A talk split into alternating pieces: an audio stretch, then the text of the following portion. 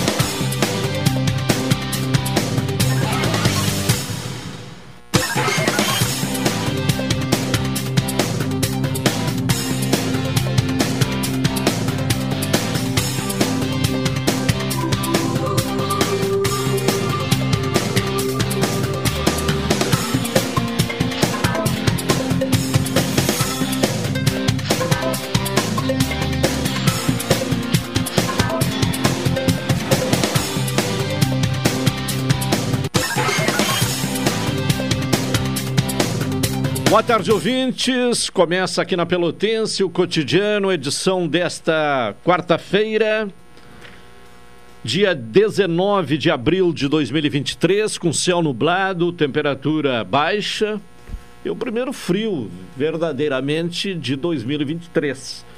A temperatura 16 graus, sensação térmica 13 graus e 2 décimos, até surpreende, né? Pela sensação térmica neste momento, 13 graus e 2 décimos. É o que informa o Laboratório de Agrometeorologia da Embrapa. A máxima hoje não ultrapassou os 16 graus e 4 décimos. Este foi o patamar máximo da temperatura às 11h30. Então, frio, frio nesta uh, quarta-feira, o primeiro frio do ano, no outono de 2023. Inclusive, o frio chegando antes do que estava previsto, né? Porque a previsão apontava que só iria esfriar no final de maio. Mas pelo menos hoje né, é um dia que contraria esta uh, previsão anterior. O Homero Queiroga me acompanha na parte técnica, o Alexandre Salóis está na central de gravações, a produção do programa é de Carol Quincós, que se encontra em férias. A direção executiva da Rádio Pelotense é de Luciana Marcos, direção geral de Paulo Luiz Goss. Lembrando sempre que o ouvinte pode participar aqui do cotidiano com envio de mensagem para o 984 311 620 e nos acompanhar através do 620 AM da emissora pioneira no Rio Grande do Sul, a mais antiga em atividade no país também pelas plataformas digitais, pelo Instagram da Pelotense, que é o arroba Pelotense 620 oficial, pelo www.radiopelotense.com.br, pelos aplicativos Tunin e Radiosnet e também eh, estará disponível no Spotify a íntegra do programa em pod, eh, podcast, pod, eh, podcast eh, na, na, na, no, após o, o término né, do programa. Estamos com a, uh, a participação inicial, né? Mas antes, citando aqui os nossos patrocinadores, né? No Guarabara, o seu, o, o seu dia a dia é mais barato. Expresso Embaixador aproximando as pessoas de verdade. Café 35 Coffee Store, na Avenida uh, República do Líbano 286 em Pelotas, telefone 30 28 35 35. Doutora Maria Gorete Zago, médica do trabalho, consultório na rua Marechal Deodoro, número 800, sala 401, telefones para contato 32 25 55 54, 30 25 20 59, 81 14 10 00. NET HD TV com Now, ligue 21 23 46 23 ou vá na loja na rua 15 de novembro 657 e assine já, consulte condições de aquisição. Bom, vamos uh, à previsão do tempo. Como de hábito, né? Começamos o programa com a previsão do tempo, informações do Centro de Pesquisas e Previsões Meteorológicas da Universidade Federal de Pelotas, informações com a Hoje, hoje é o Wellington Figueiredo. O Wellington Figueiredo que traz as informações. Vamos conferir então a previsão do tempo. Nesta quarta-feira, a maior parte do Rio Grande do Sul terá predomínio de céu encoberto e com pancadas isoladas de chuva, devido à passagem do sistema de baixa pressão atmosférico sobre o, sobre o estado, associado a um ciclone tropical no oceano. Apenas as regiões oeste e noroeste ficarão com predomínio de tempo bom. A temperatura mínima observada hoje em Pelotas foi de 11,4 graus às 6 horas e a umidade relativa máxima de 65% às 7 horas. A previsão do tempo para Pelotas e região nesta quarta-feira é de céu nublado com eventual chuvisco isolado, passando a poucas nuvens no final do período. Os ventos estarão de oeste a sudoeste, fracos a moderados e com rajadas, e temperatura máxima prevista de 19 graus. Já a previsão para quinta-feira é de céu parcialmente nublado, passando a claro com ventos de sudoeste a sudeste, fracos a moderados, com rajadas no início do período. A temperatura mínima será de 11 graus e a máxima de 21. Já a previsão para sexta-feira é de céu claro com períodos de poucas nuvens, com ventos de nordeste, fracos a moderados, e temperatura mínima de 9 graus e a máxima de 23. Essa previsão foi elaborada pelo meteorologista Elton de Figueiredo, do Centro de Pesquisa e Previsões Meteorológicas da Universidade Federal de Pelotas. Tá bem, informações com Wellington Figueiredo, trazendo a previsão do tempo para Pelotas e região. 552 médicos chegarão ao Rio Grande do Sul no programa Mais Médicos, atendendo a 216 cidades do estado. Para Pelotas são 20 vagas, 11 para Rio Grande. Outros municípios aqui da região também estarão recebendo médicos eh, através do programa mais médicos do governo federal. Claro que médicos para atender nas unidades básicas, né, na, no atendimento uh, nos chamados postos de saúde. E a própria prefeitura, né, através da Secretaria de Saúde, eh, sempre eh, justificou a falta de médicos nas unidades básicas pela retirada né, do ou pelo fim do programa Mais Médicos. Bom, agora se espera que pelo menos este problema seja contornado, se não na sua totalidade, mas atendendo aqueles locais que já há algum tempo estão sofrendo, a comunidade está sofrendo pela falta de médico. Hoje é o dia uh, dos povos indígenas. E vamos conversar com Gildo Silva, que é cacique da tribo Guarani de Domingos Petrolini, no município de Rio Grande. Mais uma vez, Gildo atende ao nosso convite para participar aqui do programa cotidiano. Gildo, boa tarde. Boa tarde aos amigos e aos ouvintes da Rádio Pelotense. Bom, hoje é um dia de comemoração, de reflexão, de tornar pública a, a, a questão indígena. Como é que o senhor define esta data? Hoje eu vejo como Dia dos Povos Indígenas aqui do Brasil como uma reflexão em geral, né? tanto pelas nossas lutas do dia a dia, é, as comemorações também, e, e ao mesmo tempo é, uma tristeza também, pois os indígenas vêm sofrendo muitas dificuldades é, desde o invasão do, do Brasil em 1500, mas temos que seguir em frente, né?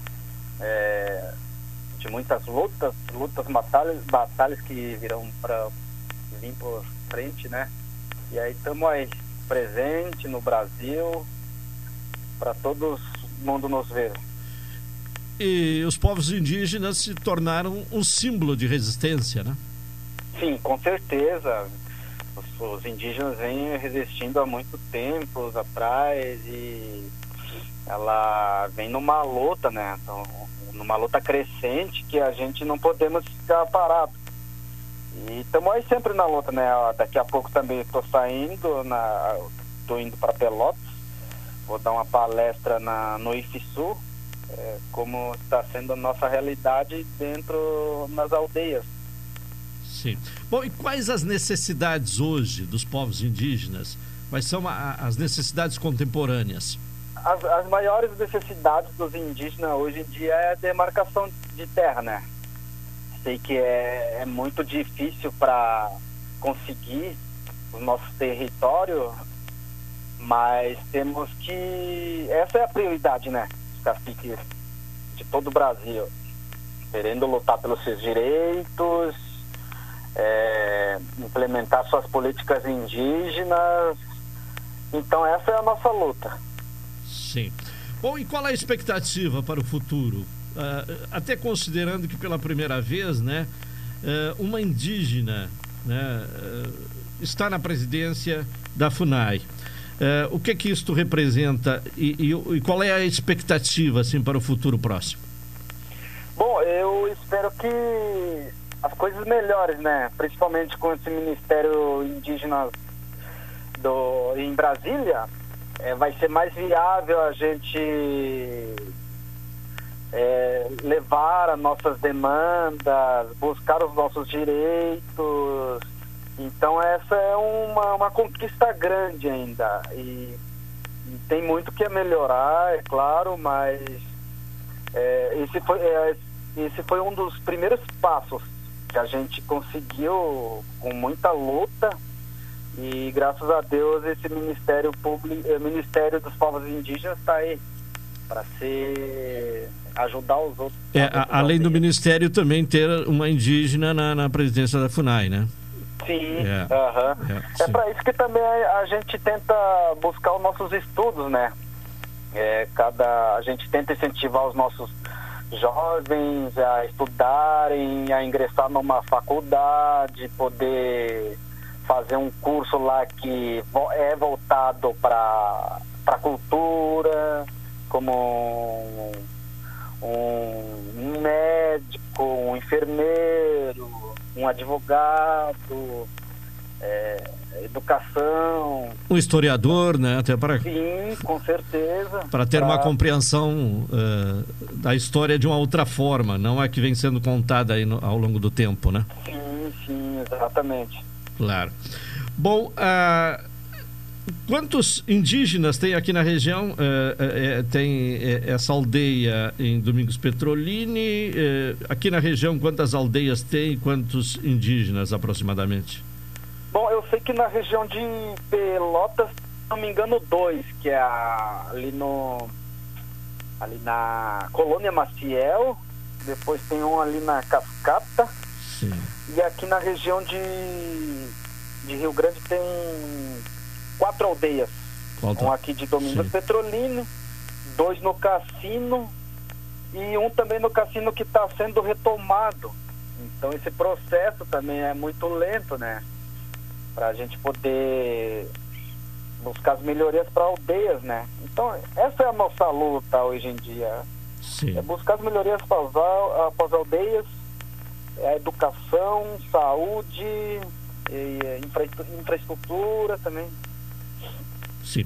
Bom, a tribo Guarani de Domingos Petrolina, ela se mantém de que forma? Qual é a, a, fonte de eh, renda eh, desta aldeia? Bom, aqui em Domingos Petrolina é mais voltado para agricultura.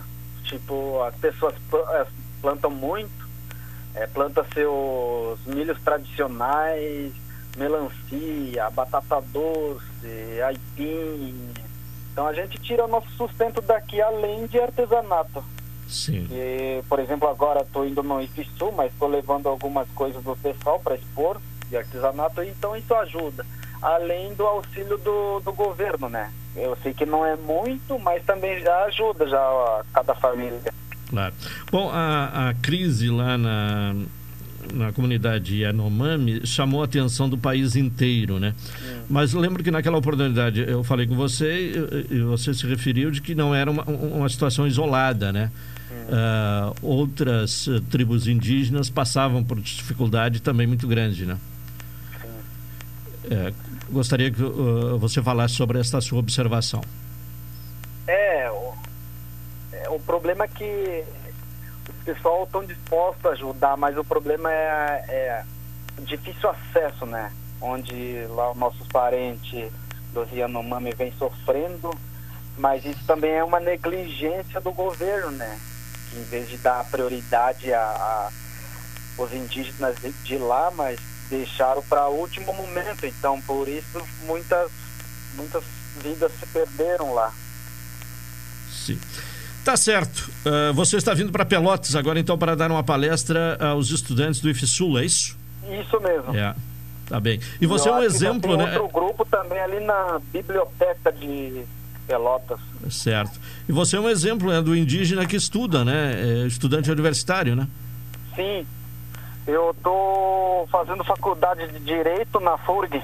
Ah, sim. Certo. Sendo um exemplo, portanto, uh, até um, um, exemplo prático né, disso que defende que os uh, jovens indígenas estudem, né? Sim, com certeza. Eu tento incentivar também os, os, as pessoas daqui da aldeia, não somente daqui da, da aldeia, mas de toda a aldeia do, do estado aqui. Tá bem. Gildo, obrigado. Uma boa tarde. Eu que agradeço pelo convite. Qualquer coisa, estou aí à disposição. Tá bem, muito obrigado. Gildo um Silva, que é cacique da tribo Guarani de Domingos Petrolini, falando então desta data, né, que é o dia, hoje 19 de abril, Dia dos Povos Indígenas. 12h48, vamos ao intervalo, retornaremos na sequência.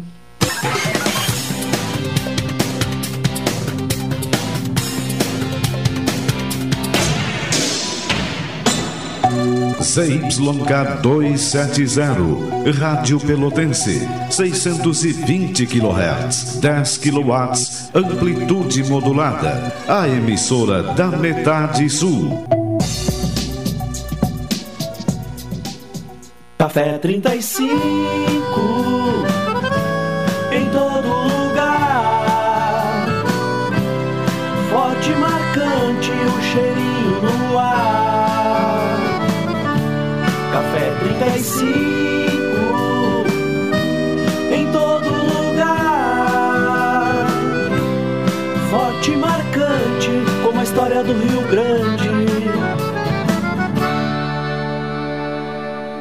100 dias de governo federal não é só um número, é o Brasil que voltou a cuidar da saúde e da educação com ações como o Movimento Nacional pela Vacinação. É um alívio, né? Ter meu filho protegido. Mais investimento no SUS para reduzir as filas de cirurgias eletivas. Ah, eu, eu já tô bonzinho da catarata. Mais incentivo ao ensino superior e à produção científica. A minha filha vai ser cientista. O Brasil voltou para fazer ainda mais pela nossa gente.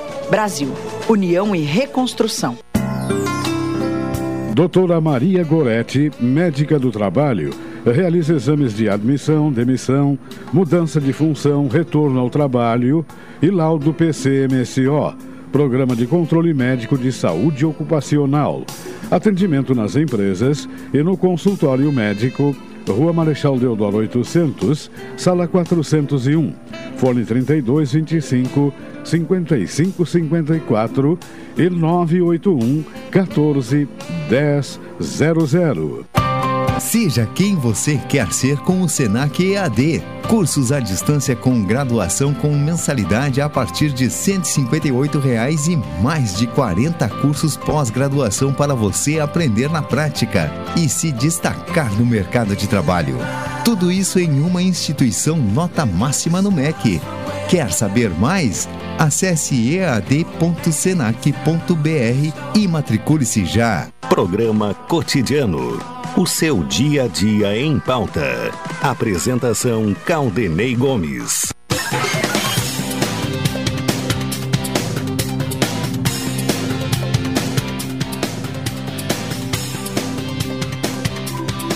Doze horas e 51 minutos, estamos com o programa cotidiano aqui na Pelotense, Guanabara. No Guanabara você tem o, o, seu dia a dia mais barato, Expresso Embaixador aproximando as pessoas de verdade e Café 35 Off Store, na Avenida República do Líbano, 201. E 86 em Pelotas, telefone 3028 3535. Vamos em seguida ter o comentário de Hilton Lozada, aqui no programa cotidiano, né, como sempre, neste horário, uh, abordando temas especialmente relacionados ao Centro do Poder, a Brasília, no espaço de cidadania e sociedade. Já temos condição? Vamos então ao comentário de Hilton Lozada.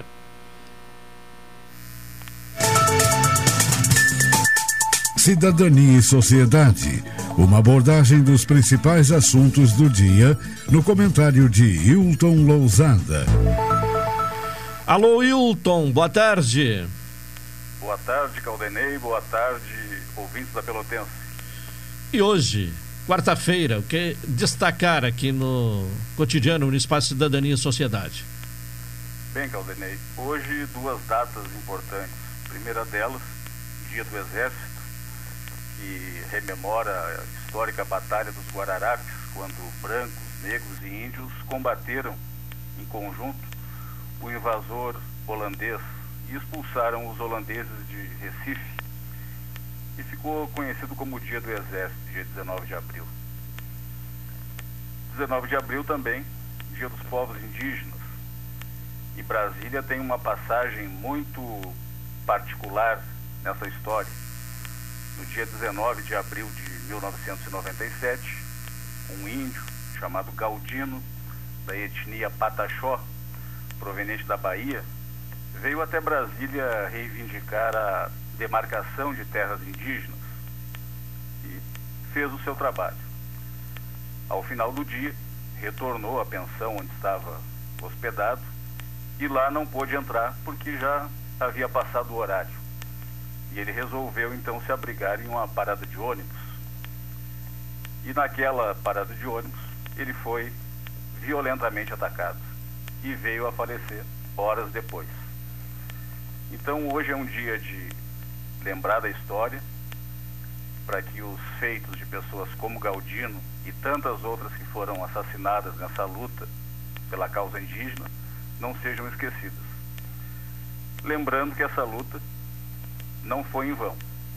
Em 2009, o Supremo Tribunal Federal, ao julgar a petição 3388, demarcou de forma contínua a reserva chamada Raposa Serra do Sol, no estado de Roraima.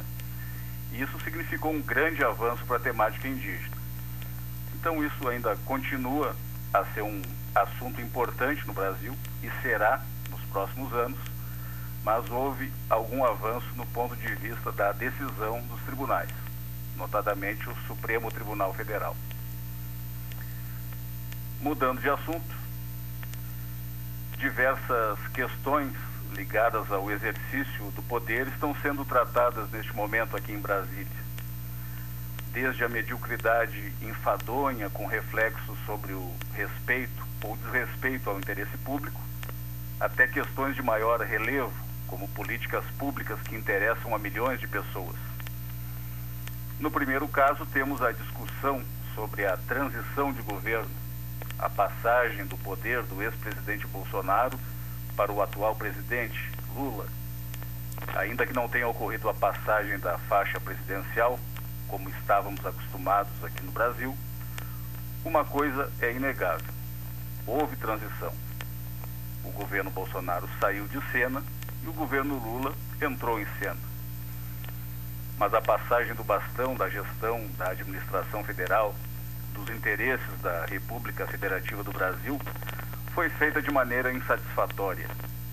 Isso é preciso ficar bem claro, inclusive levando-se em consideração a maneira como as coisas estão ocorrendo. Não é de se descartar, e acredito que seja bem provável, que o Ministério Público Federal bem como a Advocacia Geral da União, tomem providências em um futuro próximo, além, evidentemente, daquelas que já tomaram. As discussões havidas recentemente entre a atual primeira-dama, Janja da Silva, e a ex-primeira-dama, Michele Bolsonaro, bem exemplificam a situação.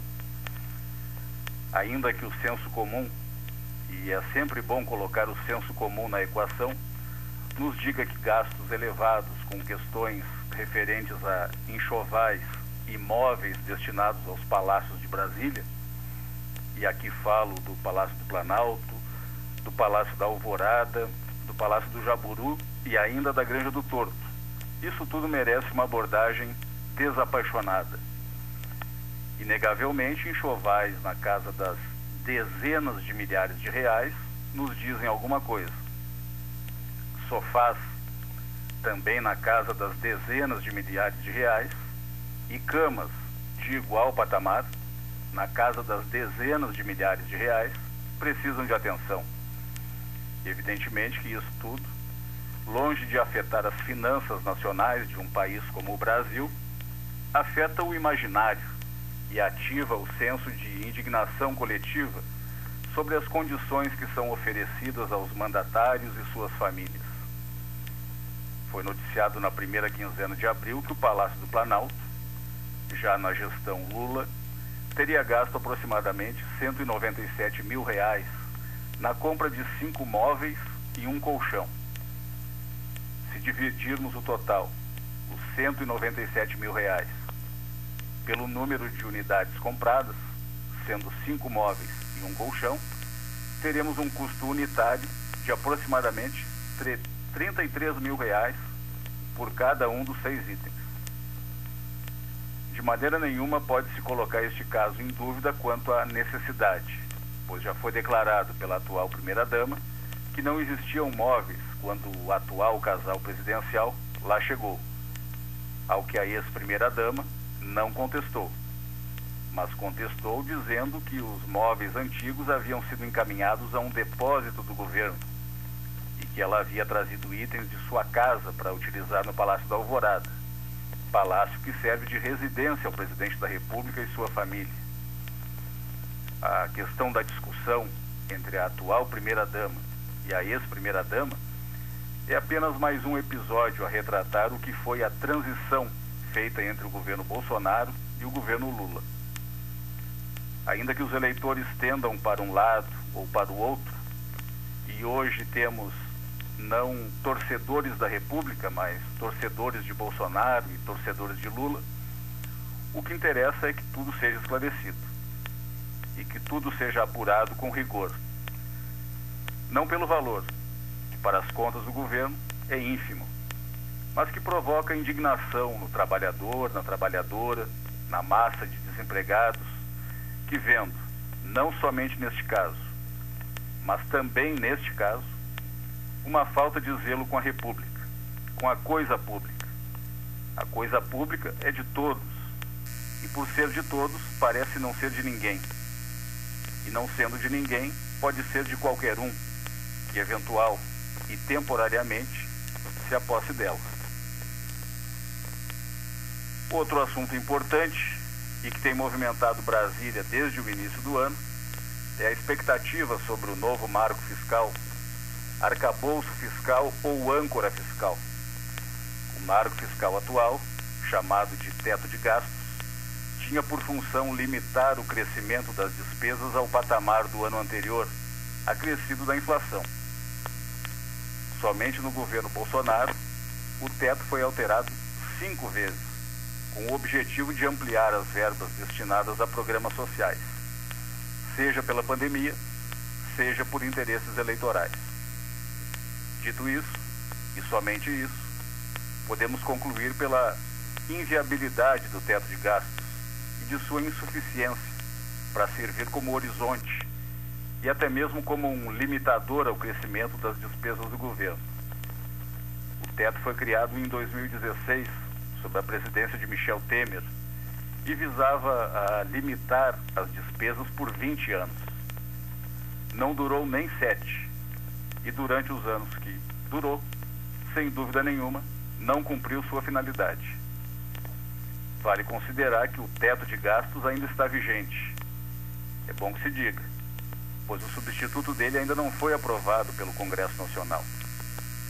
Ontem, o texto do novo marco fiscal que substituirá o teto de gastos foi finalmente entregue aos presidentes da Câmara dos Deputados e do Senado Federal. Do texto apresentado, não se extraiu nenhuma novidade, além daquilo que já havia sido anunciado pelo ministro da Fazenda, Fernando Haddad, há algumas semanas atrás. As propostas ali contidas, e no que interessa verdadeiramente à população, que é o controle das despesas públicas, tudo aquilo que foi anunciado e discutido pelo Ministério da Fazenda com o mercado foi colocado no texto. Agora, por essa proposta apresentada, a despesa precisará correr atrás da receita, e não o contrário, como ocorreu até agora. Situação em que sempre foi necessário arranjar dinheiro para as despesas fora do orçamento. E excetuando as tecnicalidades da proposta, e voltaremos a falar nela, sem dúvida nenhuma, pelas próximas semanas, o que se viu é que o texto foi entregue e agora a expectativa é que com as contribuições do Congresso Nacional, o texto seja votado ainda na primeira quinzena do mês de maio.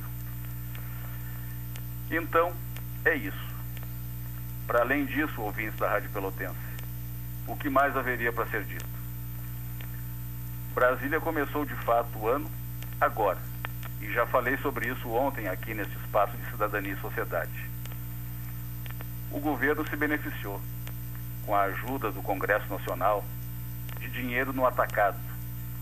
A governabilidade foi mantida nestes primeiros quatro meses, muito em função das autorizações concedidas pelo parlamento, para que o governo, que entrou, tivesse folga financeira para realizar suas ações. Agora, a discussão não se dará mais no atacado, pois 513 deputados federais e 81 senadores tem poucos interesses no atacado e muito interesse no varejo. O governo vai ter que descer do Planalto em direção à planície e saber o que cada deputado e o que cada senador precisa, reivindica ou considera importante. O trabalho de articulação vai ser importante a partir de agora, inclusive porque há a possibilidade de uma comissão parlamentar mista de inquérito para tratar dos atos golpistas de 8 de janeiro e que resultaram na prisão de muita gente. O governo não tem interesse na investigação, pois investigação é boa, politicamente falando, quando serve de palco para a exposição de incoerências dos adversários. O presidente venceu as eleições e não quer se expor, ainda que considere que integrantes do governo passado sejam os responsáveis pela incitação daquela massa humana contra o Estado Democrático de Direito. Por fim, alguns partidos que estiveram na base de Bolsonaro e que agora querem algum reconhecimento de Lula já fizeram aceno ao atual governo. As assinaturas que hoje estão no pedido de instalação da CPMI, algumas delas pelo menos, podem evaporar, fazendo com que a CPMI não aconteça. Mas tudo isso vai depender da competência política do governo nos próximos dias. Caldenei. Tá bem, Hilton Lozada, boa tarde e até amanhã. Boa tarde, boa tarde aos ouvintes da Pelotense e até amanhã. Uma hora quatro minutos, intervalo, voltaremos na sequência.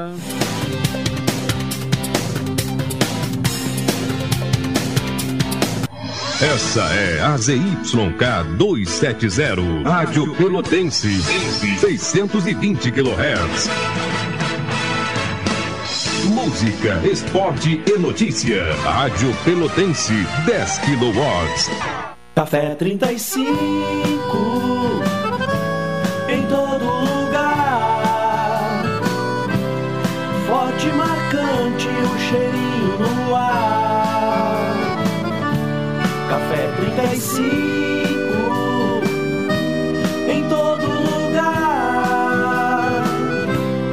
Forte e marcante, como a história do Rio Grande.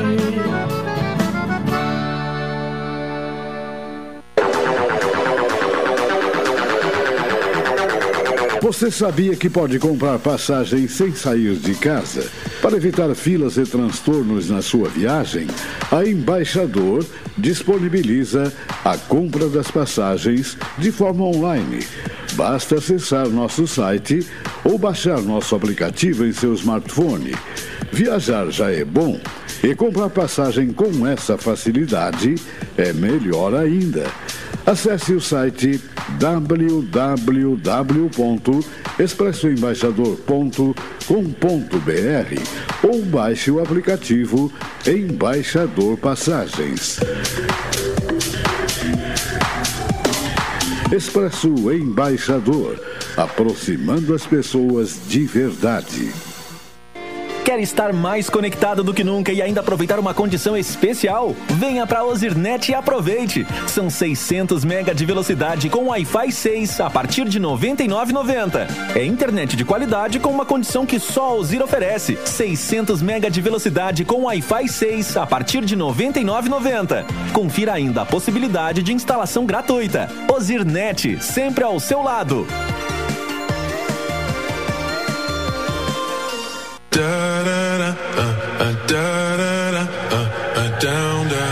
Vem aí, passeio ciclístico alusivo aos 10 anos Pedal Domingueira. Será na próxima sexta-feira, feriado, dia 21 de 4, com saída às 9 horas da manhã no posto em frente ao Big.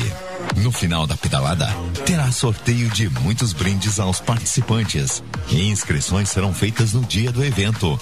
Bora comemorar os 10 anos então! Celebrando uma década de pedal domingueira.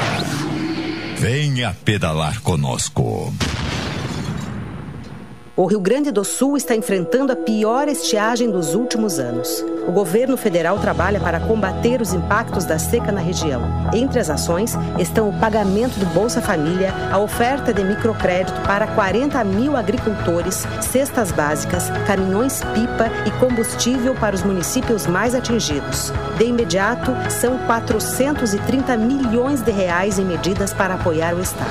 Brasil, União e Reconstrução. Governo Federal. Programa Cotidiano.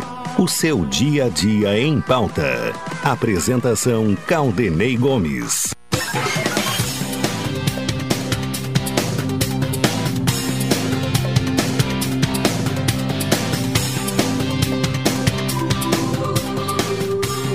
Estamos de volta, uma hora oito minutos, programa cotidiano. No Guarabara, o seu dia a dia é mais barato.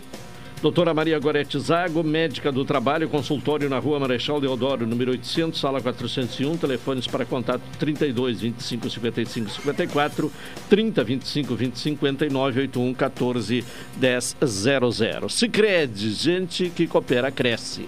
NET HD TV Conal, ligue 21 23 46 23 ou vá na loja na rua 15 de novembro 657 e assine já, consulte condições de aquisição. Bom, já conversamos semana passada aqui, recebemos uma comissão né, para falar sobre o terceiro festival uh, Cabubu, festival que é a festa dos tambores, né? Que vai, uh, esse festival vai ser realizado, começa dia 21 e vai até o dia 23 de abril, com música, debate, ações educativas, exposições, feiras de economia criativa. Quer dizer, um, um, um, não se resume a, apenas a questão né, artística, mas sim um festival bem amplo. E hoje nós recebemos aqui o DJ eh, Tom Nudes. Como vai, eh, Tom? Boa tarde. Boa tarde, boa tarde, Pelotas. Bom, a, a, como é que você vê a importância desse festival? Bah, eu vejo uma importância incrível, assim, que é um festival que já aconteceu há muito tempo atrás. Há 20 anos, Há né? 20 anos, Até eu perguntei 99, se 2000. você havia participado. Acho que nem tinha nascido Nem ainda. tinha nascido ainda. Mas era um guri, mas Era era, um guri, guri. é. E de retomar isso e tentar, e essa conexão, assim, com quem já fez, com quem participou, com quem tá aí atuando hoje no Rio Grande do Sul, assim, acho muito, muito rico isso. Certo. Bom, e, e uma, e recuperando uma questão uh, histórica de Pelotas, Exato. né? Tradicional. Ah, bom, e, e a sua apresentação será quando? Eh, eu vou me apresentar no domingo, né? Vou ficar colocando o som nos intervalos dos shows e apresentando os artistas que são de peso aqui do Rio Grande. E vai ser, e vai funcionar mais ou menos assim. Tô prepara... Eu vou colocar o som durante as apresenta... entre as apresentações, assim.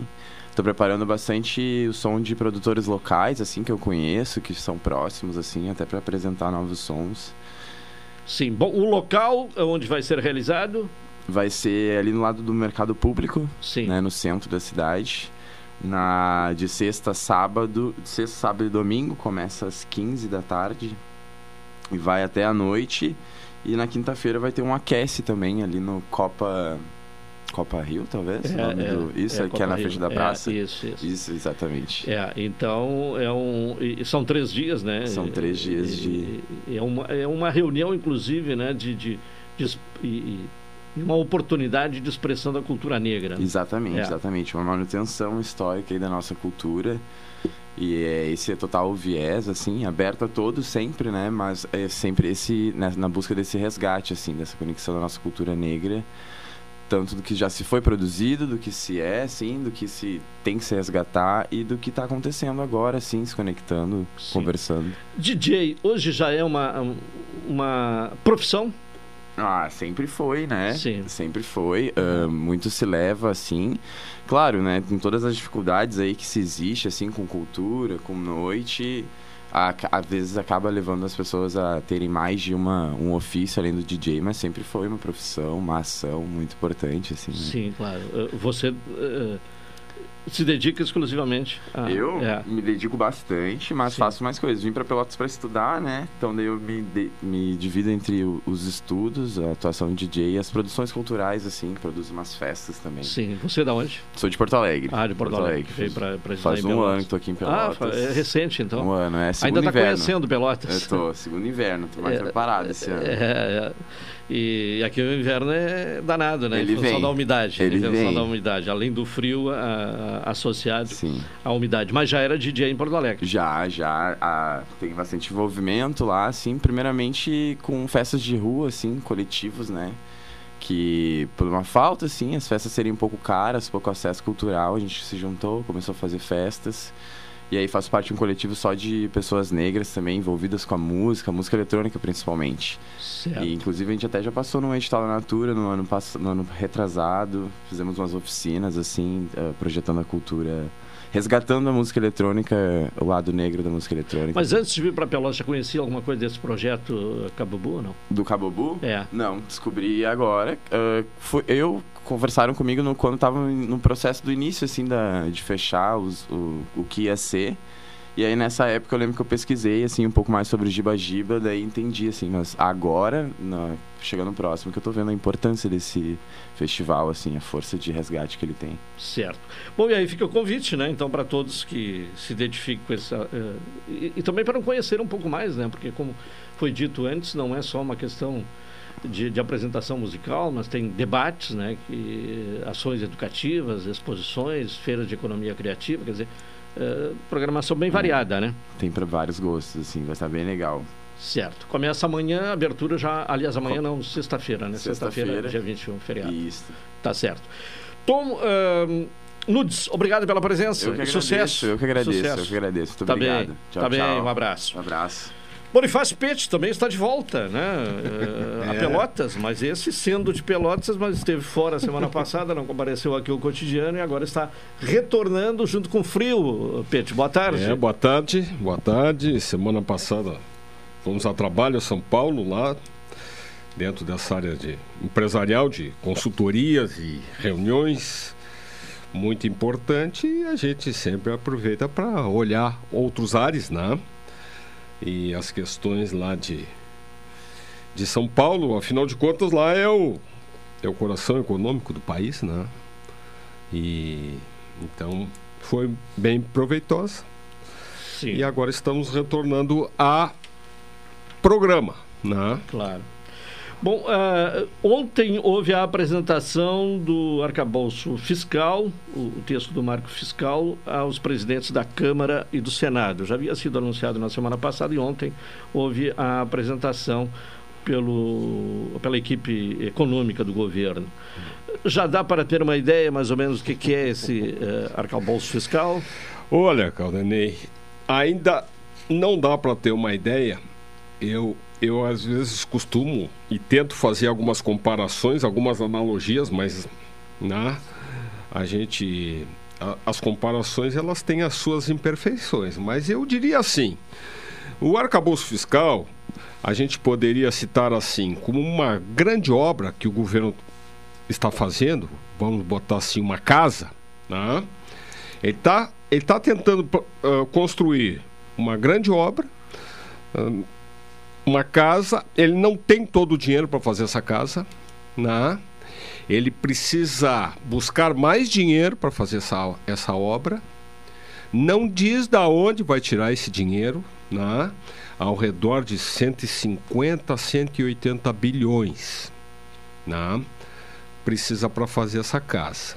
Pela regra antiga, pelo teto de gastos, essa arrecadação extra, enfim, aonde ele iria buscar esse dinheiro, teria que ser aprovado pelo Congresso, para não cair na, uh, lá na, no governo da Dilma, que ela fez gastos fora do, do orçamento sem a licença do Congresso. É, depois disso houve várias uh, vezes em que o teto de gasto foi rompido, mas com a aprovação do Congresso. Né? Com a aprovação do Congresso. O último governo foi assim. Tinha momentos, olha, daqui a pouco extrapolava, mas levava pro, para o Congresso. Né? Então, eles querem é, tirar é, é o, o, o teto de gastos, ele quer sair fora né, para não ter essas autorizações, por exemplo. Mas vem virar aumento de impostos, não se sabe exatamente quais são. Né? Um deles, um, do, um desses aumentos de aumentos da arrecadação, Caldenei até citou ali na, na nossa pauta ali, que é, é, é, a tributação dos produtos importados na. Que o governo recua agora, né? Depois da repercussão. É, é, o governo recua. Tem coisas, Caldanei, em, em, em, todos os governos, né?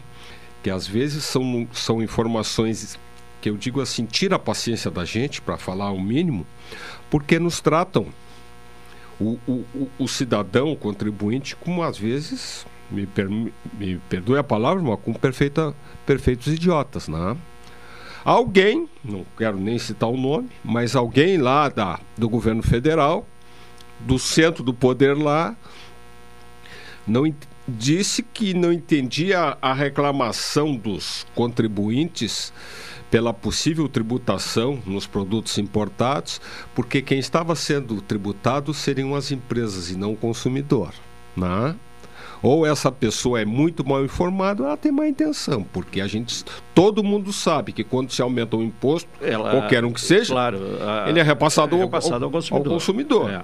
Então, Houve não esse... é de forma direta a, a tributação a, ao consumidor, mas é, é, natural, né? é automático. É, é automático. É. Não, é, eu, eu te diria assim, é direto sim, porque é, se fala muito essas, essas importações da China, alguns sites né, que a gente sabe que eles não têm essa tributação, mas é. Mas virá aumentos. Ainda não está claro de que forma eles acontecerão, tá? Porque o governo tem que tapar esse rombo, né? Esse rombo do orçamento. A história é antiga, o cobertor é curto. Quando a gente tapa os pés, parte do corpo, não é só a cabeça, fica tudo de fora, né? De algum lugar tem que sair. Então, é, é, ao mesmo tempo está sendo está sendo trabalhado dentro do Congresso lá, que é o que é, é a legislação a chamada o PLDO, que é o projeto de lei de diretrizes orçamentárias para o ano que vem. Então a questão é essa, é bem complexo, foi levado para o Congresso. Né? E agora a... tem a, a, etapa da negociação com o Congresso. Exatamente. É, o projeto isso. é uma coisa. O projeto agora é uma coisa. Pode ser. Vai ter várias, tratado, várias, né, no... várias emendas, Sim. né? É... Atender aos interesses. Atender aos interesses. E esse aí é um dos grandes argumentos que o Congresso tem. Né? Bom, vamos sentar aqui para negociar. Então vem toda a negociação que a gente já está acostumado a, a, a, a, a, a ver e ouvir. Né? É, há pouco até o Wildos referiu aí, né, que antes, eh, no início do governo, até para que o governo pudesse é, implementar algumas propostas de campanha, foi feita uma negociação no atacado, que agora chegou a hora da negociação no varejo. É, é, é, são maneiras da, da, gente se expressar e interpretar, mas na realidade o governo, o executivo tem que sentar com o Congresso e negociar. Né? É a hora da, da medição de força com o Congresso. Né? Tem que tem que, tem que compartilhar todos os interesses de todas as bancadas, ou de quase todas, da base E no do momento governo. que o governo ainda não tem eh, solidificado uma maioria, né? Não tem solidificado. E até o momento, por exemplo, dentro dessa medição de forças, há um conflito bem grande entre eh, a Câmara dos Deputados e o Senado, na das presidências. Eles não estão, vamos falar assim no popular, eles não estão rezando na mesma cartilha. Não, pelo contrário, né? Muito pelo Tiveram- contrário. tiveram um choque Eles- histórico aí. Eles estão medindo forças porque existe a intenção, principalmente do Senado, de ter mais poder decisório sobre, sobre as votações, etc. e tal. Né? Então, então, isto diz tudo a, a respeito dessa, dessa votação. Essa votação, ela vai demorar, né? Porque não só porque o assunto tem que ser bastante estudado, mas faz parte da própria negociação pelo Congresso, então assim, não, não te apressa, não me cobra. Nós temos que discutir internamente aqui. E receber todas as emendas né, dos partidos, das lideranças, daquilo que, né, às vezes, o governo eh, bota coisas demais pra, até para poder negociar, de, ah, então eu vou tirar. Usam muito esse sistema que a gente chama de ou às vezes cortina de fumaça ou um, ou um tubo de ensaio, né? larga a notícia para ver como é que o mercado vai reagir. Né? Ah, aí... O bode na, na sala, como também se usa essa O expressão. bode na sala, É. bota. Isso é, é- é exatamente. Bota o bode na sala e tira o bode. Não, para aí, não, tu- não, vocês não querem a tributação dos produtos importados? Ah, então tá. Então eu vou abrir mão daqui, mas eu vou aumentar um outro imposto lá adiante. né? É uma longa negociação. Bom, tem a questão para aumentar a receita de isenções fiscais, né, privilégios mais variados, a questão da sonegação. Como é que você vê É. essa questão? Que são É. sempre alternativas apontadas como forma de aumentar a, a- a arrecadação. Sim, sim. Além do que, isso são formas de aumentar a arrecadação, mas o- outro ponto que assusta muito, Caldenei, que tem vários aspectos que o, que o, que o governo, que o executivo está propondo para ficar fora desse, desse, desse arcabouço fiscal. Né? Ah, rapidamente aqui, ó. Eles querem excluir tá, ah, tem eles querem excluir eh, gastos relativos às eleições, tá? Tá lá no meio. Os aumentos de capital da União a empresas estatais não financeiras, né? Eh, tem uma série de coisas aqui que a gente lê e a gente arrepia, né? Por exemplo, eu vejo aqui gastos relativos a eleições, por exemplo, que um possível aumento do fundo eleitoral não precisa estar sujeito ao, ao teto de gastos. Tá? É, é bem complexo o assunto. O assunto não é para amadores, mas, ah, por exemplo, é, é previsto assim um aumento de gastos a partir de 70% do crescimento real das receitas líquidas. Né? É bem complexo, não é um assunto para amadores, mas a gente procura dissecar um pouco assim para, para o ouvinte e para as empresas um pouco disso, disso que vem aí. Sim. Bom, aqui o ouvinte né, coloca o seguinte: até agora não vemos nada para redução de despesas, só se fala em aumentar receita, ou seja, impostos. Sobra para quem? Resumindo aqui o que ele. Sim, eu- eu- o ouvinte, eh, não sei se tem o nome dele. Tem o. Sim, sim, lá do Mato Grosso. O Sim do Mato Grosso. Não, é isso aí mesmo. É, a- é, não se fala em redução de, de, de, de- de despesas e nem vamos ouvir falar em redução de despesas. Se fala em aumento de, de gastos. Né? O governo a- ele quer sair dessa camisa de força. Né, que é o teto de é o teto de gastos, né? Ele é uma camisa de força e, e o governo quer sair fora disso aí para poder arrecadar, aumentar impostos, virar aumento de impostos, né? Isso aí é uma previsão minha, mas não tem outro jeito e virão aumentos aqui, aqui no Rio Grande do Sul nós já temos tido os aumentos, voltou a- as tributações em cima dos combustíveis, né? E as coisas não ficarão por aí.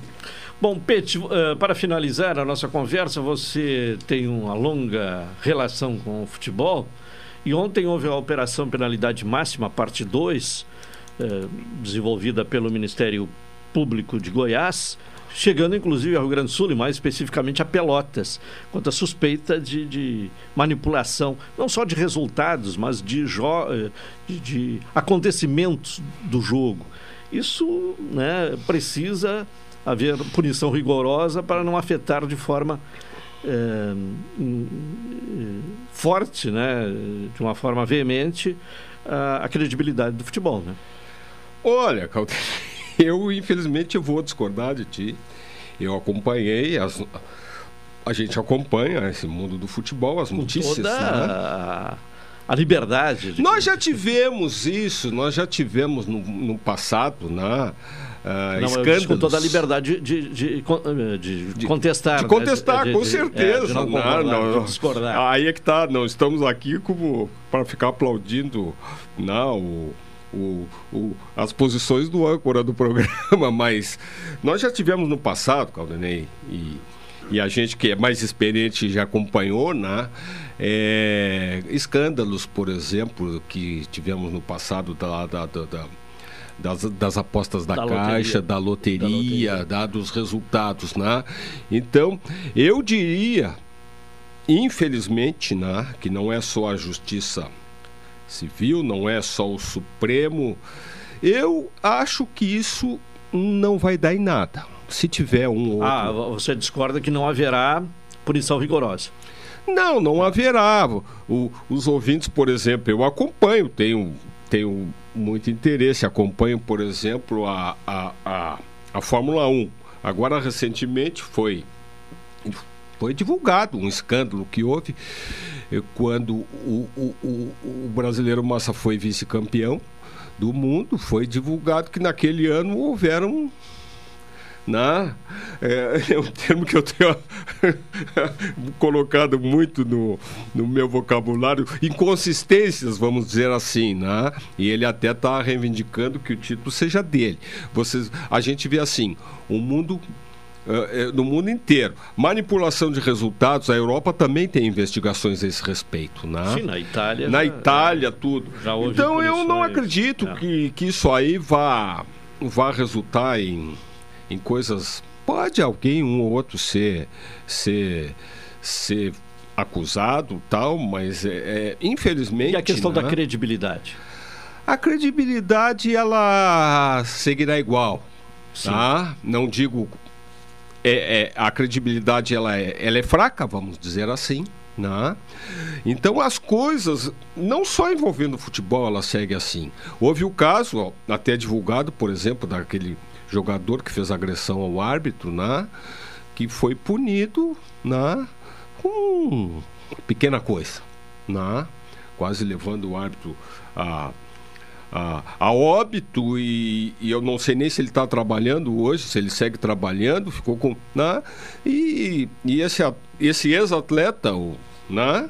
Foi, foi, banido do futebol. Foi, né? Ficou banido, mas quem diz, aconteceu, fez, parece que né? É, é, é, a, a, punição muito leve e daqui a pouco, como é de costume também no futebol, é, daqui a pouco a, aquela punição que foi estipulada naquele momento, daqui a pouco ela já é cancelada, suspensa, etc e tal. Então não, eu não acredito em grandes punições e a credibilidade é a mesma que tem os jogos da, da, da Loteria Federal da, da, da, da Caixa Federal, né? Houve, é, outras épocas seguem manipula seguem houveram manipulações de resultados, né? Mas eu eu eu sigo acreditando no futebol, né?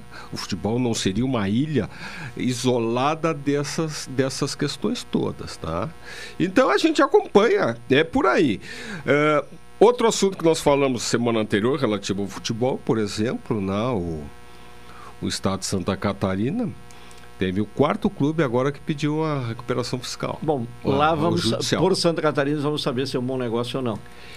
É. Embora isso vá apresentar também. É, depende de cada tempo. caso, É. né? Depende de É. cada caso, mas isso O tam- Havaí é o, o mais recente a solicitar. É, o Havaí. É, é. Isso eu, eu também te digo que isso aí é um reflexo também, não só, mas da pandemia. Aquilo que a gente discutiu é o reflexo também na vida das empresas, grandes magazines fechando essas coisas todas. Os, o- os reflexos da pandemia, e não é a única, o único culpado dessa situação toda, eles vão se sentir por Ah, não. anos muito tempo. a, É. a fundo, tá? Então, e para encerrar também, na semana que vem, Caldenei, eu quero falar de um tema muito pertinente às, às empresas e organizações. É um termo em- chamado ah, o E- ESG, tá? Que Ah, tá, tá? É um compromisso com o meio ambiente. É. Um compromisso social. É, né? não Social é só, né? Não é só meio ambiente. Mas é um esse, esse encontro que eu, eu, eu participei lá em São Paulo, que foi muito bom, que, que o ESG né, é, é Environmental, Social and Corporate Governance. Tá? Então é meio ambiente, é o lado social, tá? E a governança corporativa. Então a gente até no, no, no nosso encontro lá, alguém até sugeriu que aqui no Brasil a gente tratasse primeiro como governança, né? que falta nas empresas, falta nos nossos clubes de futebol. Tá? O que, que é essa governança corporativa que a gente fala? São as regras. As regras de funcionamento, as regras de. Sim. Pra, pra- Mas pra- deixamos isso pra- Tá, mas isso semana pra que vem eu semana. quero que tu me cobre, que semana que vem nós voltamos nesse aí, tá Já bom? fica ah, anotado. Já fica anotado. Tá bem, Peixe. Obrigado, boa tarde. Obrigado. Uma boa tarde aos ouvintes. 1h32, intervalo. Retornaremos na sequência.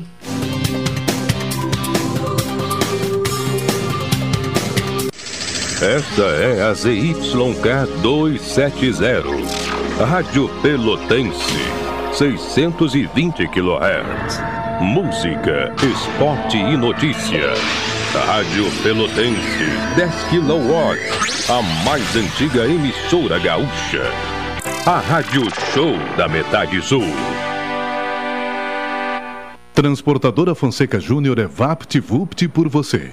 Ligue 053 3278 7007 e transporte suas encomendas com praticidade, rapidez e segurança. Aqui, as dívidas estavam sem controle nenhum. Caos. Aí resolvi entrar no App. Lá eu consegui renegociar tudo com até 120 meses pra pagar e com até 15% de desconto nas taxas. Baita negócio. Rápido, fácil e 100% digital. Agora, agora tá tudo sob controle. Entra no App BB e sai das dívidas. Banco do Brasil, para tudo o que você imaginar. Ofertas disponíveis até 30 de abril de 2023.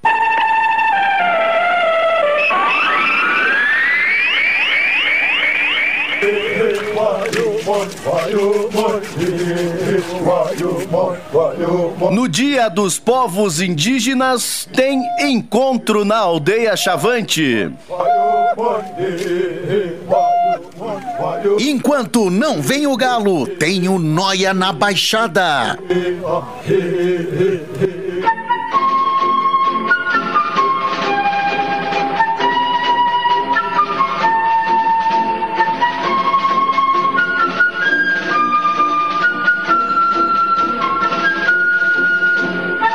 Amistoso nesta quarta-feira, às 20 horas, no Bento Freitas. Brasil e Novo Hamburgo, aqui na Pelotense.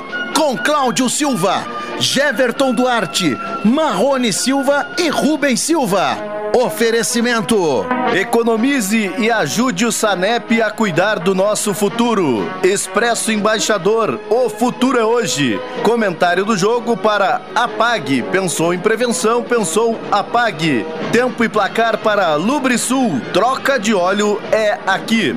Às 18 horas tem Atualidade Esportiva segunda edição. Às 19 na Boca do Túnel. E depois do jogo, o Bola Parada.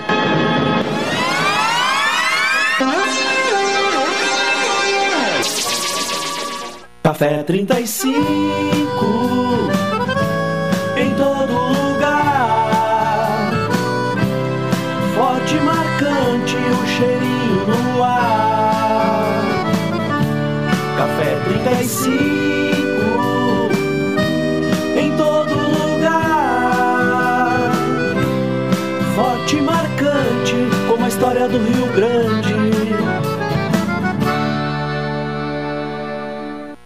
você pensa que tá tudo errado e negativo e que ainda vai piorar, piorar.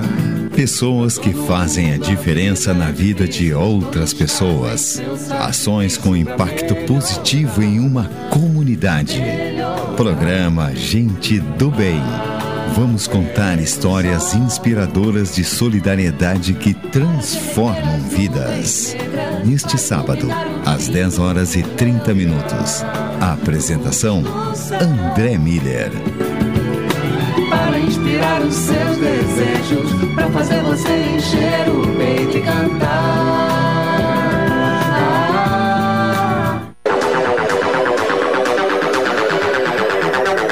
Você sabia que pode comprar passagens sem sair de casa? Para evitar filas e transtornos na sua viagem, a Embaixador disponibiliza a compra das passagens de forma online. Basta acessar nosso site ou baixar nosso aplicativo em seu smartphone. Viajar já é bom e comprar passagem com essa facilidade é melhor ainda. Acesse o site www.expressoembaixador.com.br ou baixe o aplicativo Embaixador Passagens. Expresso Embaixador, aproximando as pessoas de verdade. O Rio Grande do Sul está enfrentando a pior estiagem dos últimos anos. O governo federal trabalha para combater os impactos da seca na região. Entre as ações estão o pagamento do Bolsa Família, a oferta de microcrédito para 40 mil agricultores, cestas básicas, caminhões-pipa e combustível para os municípios mais atingidos. De imediato, são 430 milhões de reais em medidas para apoiar o Estado. Brasil, União e Reconstrução. Governo Federal. Programa Cotidiano. O seu dia a dia em pauta. Apresentação Caldenei Gomes.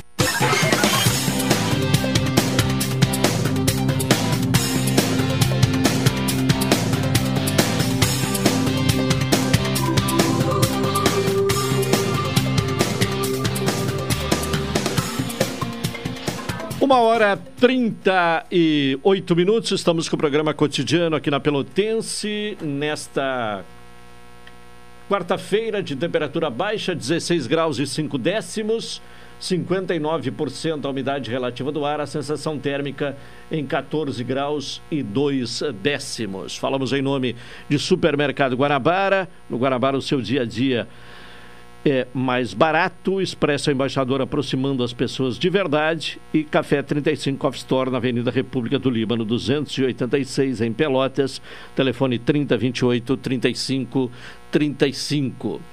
Policiais civis de cinco estados cumprem ou cumpriram na manhã de hoje 10 mandados de eh, internação provisória contra adolescentes suspeitos de planejar ataques em escolas os adolescentes uh, usavam uma plataforma digital da internet para combinar possíveis ataques, segundo informou o Ministério Público. As ações uh, ocorreram em Santa Catarina, São Paulo, Rio de Janeiro, Pernambuco e Paraná. As cidades são Blumenau, em Santa Catarina, São Paulo, uh, Itabira, São José dos Campos, Salto, no, em São Paulo. Já Barra Mansa, Duque de Caxias, São Gonçalo, no Rio de Janeiro, Curitiba, Guaíra, no Paraná e Recife, eh, em Pernambuco. Os suspeitos são investigados por atos infracionais análogos aos crimes de ameaça, incitação ao crime, apologia ao crime e associação criminosa.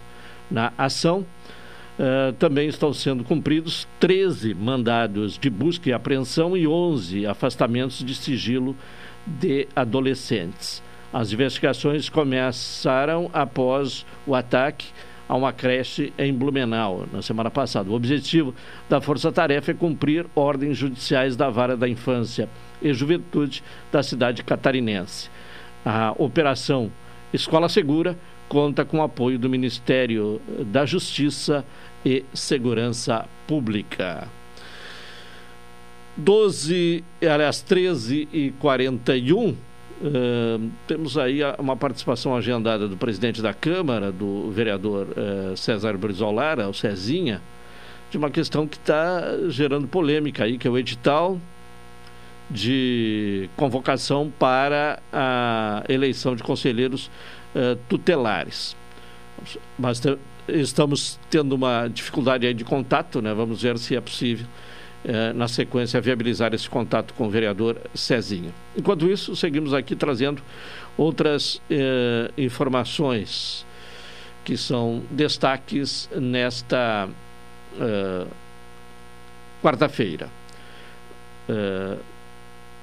Lembrando né, que, que, hoje tem jogo, né? Jogo do Brasil contra o, o Novo Hamburgo, à noite. Há pouco saiu aí a, a chamada né, para a jornada esportiva com uma alteração. Estarei na vaga do Jeverton Duarte, né, para meu, minha satisfação.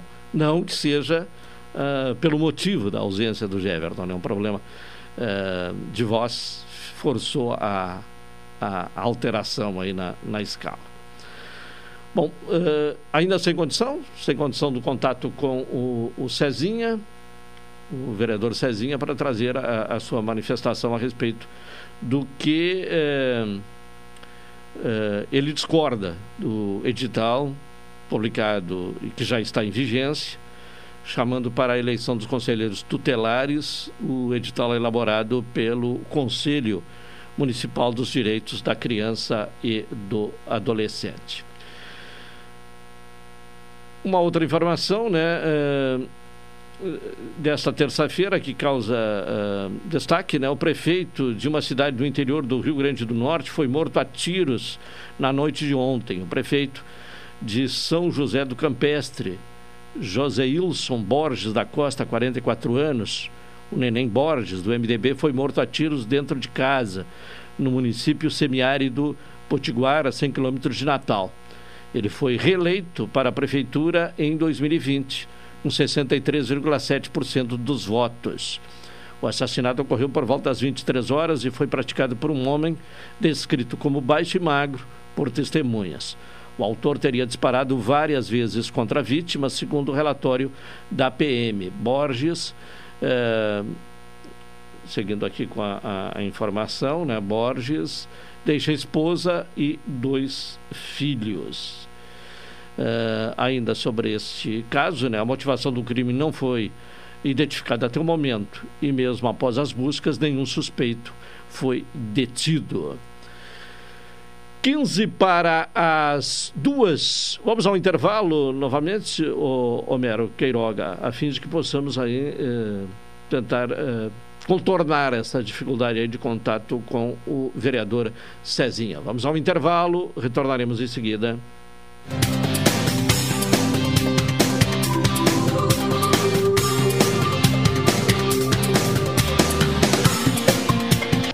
Essa é a ZYK 270, Rádio Pelotense, 620 kHz. Música, esporte e notícia. Rádio Pelotense, 10 kW. Café 35,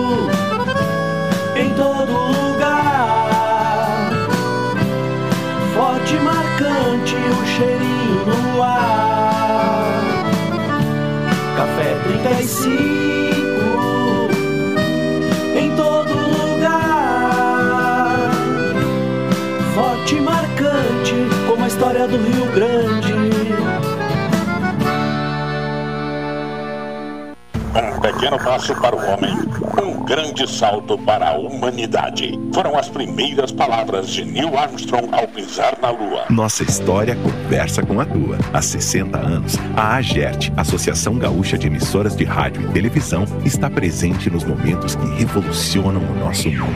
Compadre, tu viu que estão querendo pisar em Marte agora? Eu vi. e vou assistir comendo aquela pipoquinha. A Gerte 60 anos, em sintonia com o agora. O Rio Grande do Sul está enfrentando a pior estiagem dos últimos anos. O governo federal trabalha para combater os impactos da seca na região.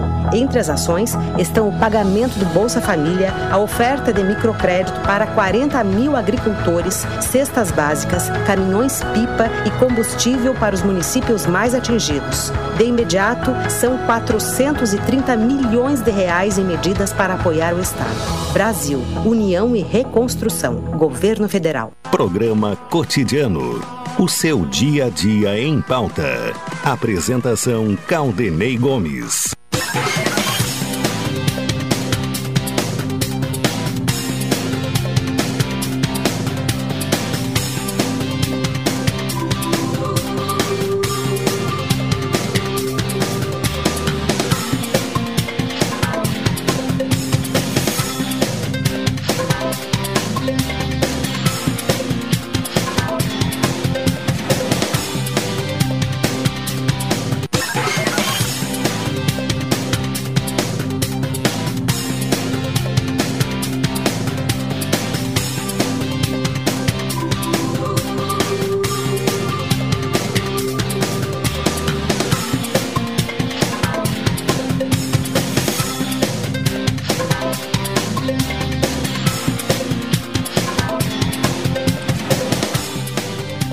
Uma hora 47 minutos, estamos com o programa cotidiano uh, aqui na Pelotense. Uh, nesta quarta-feira, uh, trazendo as informações neste começo de tarde.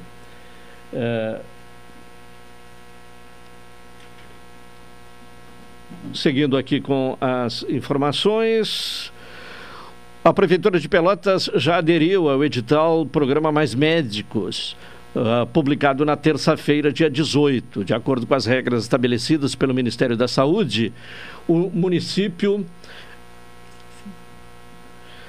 O município poderá solicitar até 20 profissionais para atuação em unidades básicas de saúde. Atualmente, Conforme os dados da Secretaria Municipal de Saúde, Pelotas tem déficit de 11 médicos em UBS. Portanto, atenderia né, a, a toda a necessidade momentânea, embora esse número é, tenha variação, né, porque é, decorre né, do pedido de afastamento, de férias, enfim, dos médicos do sistema. De acordo com Luciana Soares, que é da atenção primária da Secretaria Municipal de Saúde, disse ela, abre aspas, já aderimos nesta terça-feira e a nossa expectativa que com esses 20 médicos é, é de completar todas as nossas equipes de atenção é, primária com profissionais. Então, 20 médicos é, é a solicitação da Prefeitura do programa Mais Médicos para a Pelotas para atender na, nas unidades básicas de Pelotas. Feito contato com o vereador uh, César Brizolara, Cezinha, presidente da Câmara. Vereador, boa tarde. Boa tarde, Caldenei. É sempre uma satisfação estar com os teus ouvintes aí. Bom, quais são uh, as suas uh, posições contrárias a respeito do edital? Quais são os principais pontos? Uh, do edital uh, publicado uh, chamando para a eleição dos conselheiros tutelares? Os principais pontos, Caldenei, ali, e há de se dizer que esse vereador aqui foi, fizemos a lei, né, que, que, que ajustou, que reformulou os diversos artigos ali da lei, foi porque nós estamos recebendo uma demanda muito alta aqui na Câmara de Vereadores. Recebi também um grupo de pessoas que estão se inscrevendo para o pleito e diversas considerações eles fizeram aqui no edital.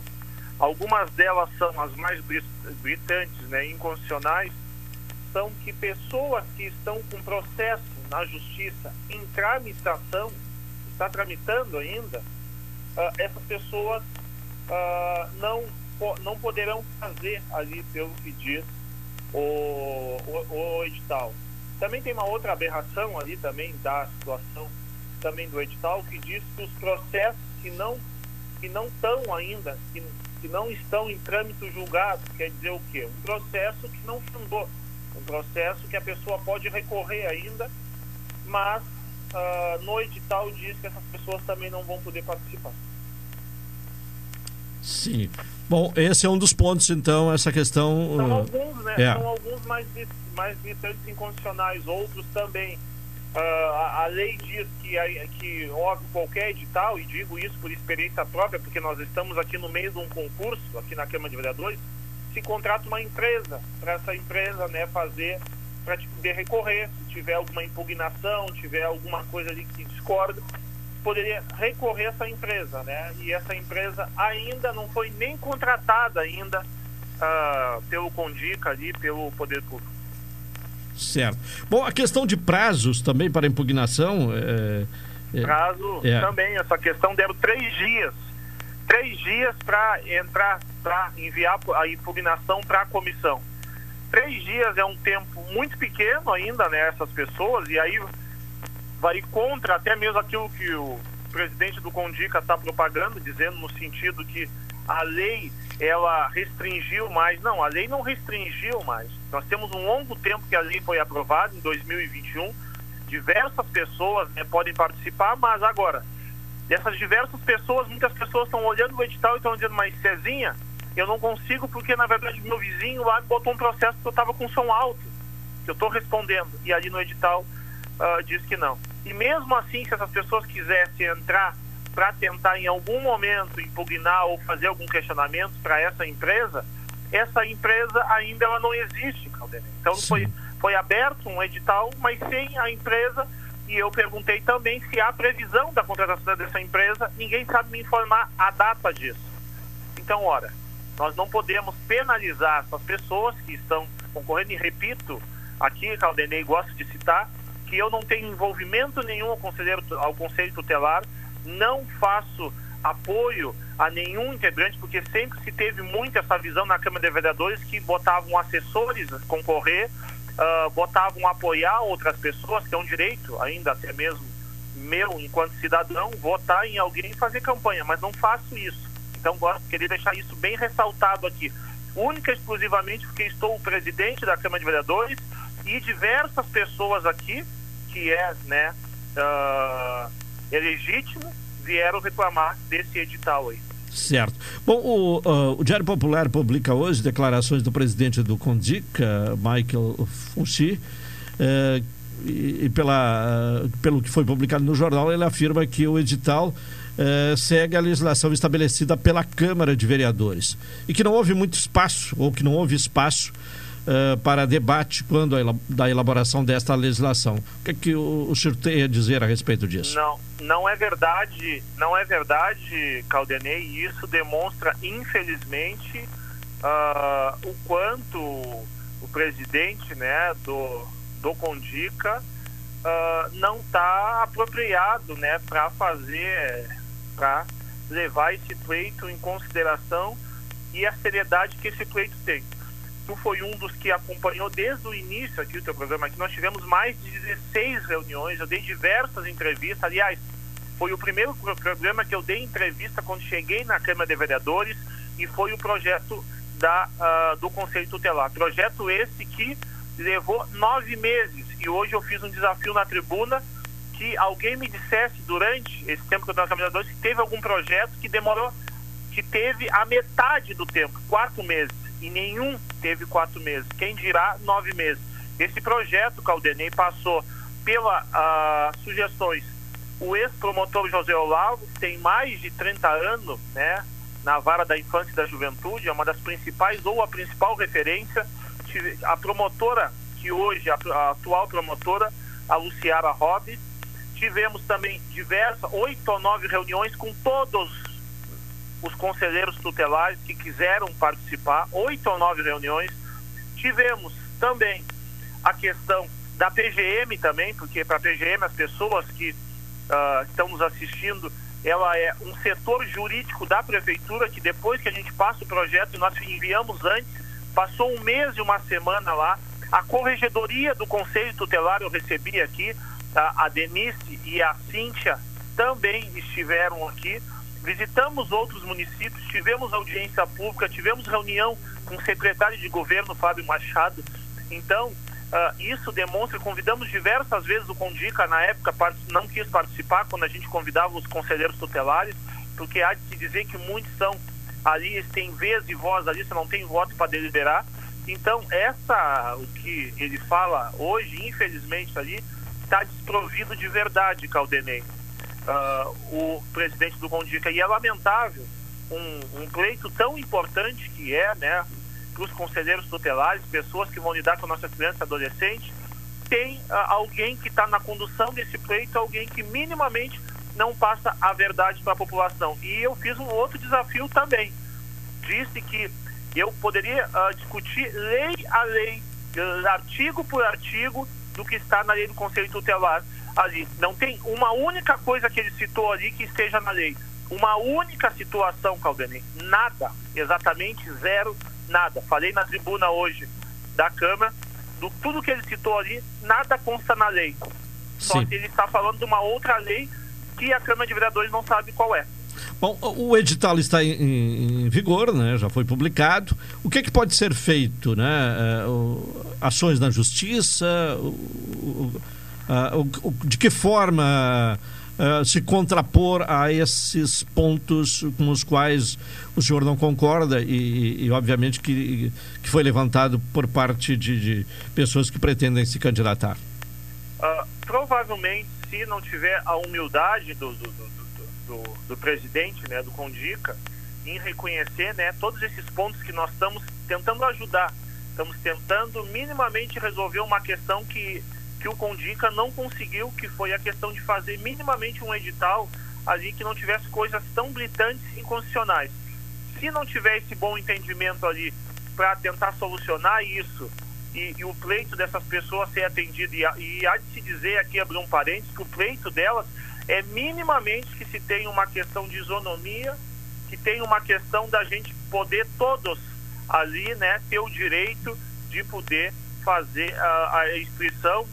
Provavelmente isso vai ser ajuizado.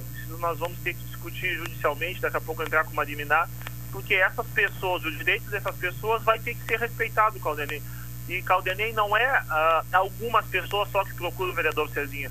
Estão procurando de todos os dias uma peregrinação em todas as portas de gabinete, pessoas questionando isso, pessoas que muitas vezes não têm condições de um advogado, pessoas daqui a pouco que não têm tanto acesso assim, estão vindo questionar aqui se a Câmara de Vereadores e nós, né, sem pessoalizar, porque não há nenhuma questão minha aqui pessoalizar, sim, é que a gente espere que ele possa arrumar isso. Está em tempo ainda do Condica ainda retirar e começar do zero e sabe fazer as coisas certas. Se não, o, o, infelizmente, o caminho que se tem é o caminho da justiça.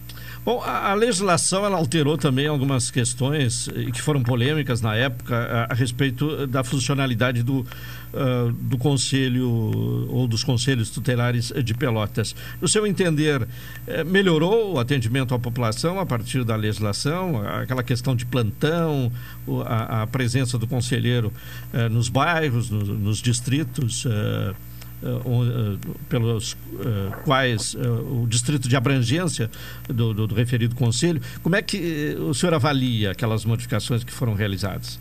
Com certeza, com, cer com certeza, Ademir, a gente já tem, a gente vê aqui na, na Câmara as pessoas né, falando, a gente vê nas redes sociais o quanto melhorou o conselho tutelar.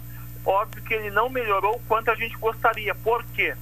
Não melhorou porque diversas coisas na lei ainda, o Poder Executivo, a Prefeitura ainda e o Conselho Tutelar, eles ainda não estão sendo executadas. Um exemplo, os plantões hoje, as pessoas comemoram uh, de poder encontrar os conselheiros tutelares na casa dos conselhos e não encontrar os conselheiros tutelares muitas vezes que nem se conseguiu uma ligação em suas casas, né? E não sabia se os conselheiros tutelares realmente estavam de plantão ou não. Muita, muito isso as pessoas relatavam para nós.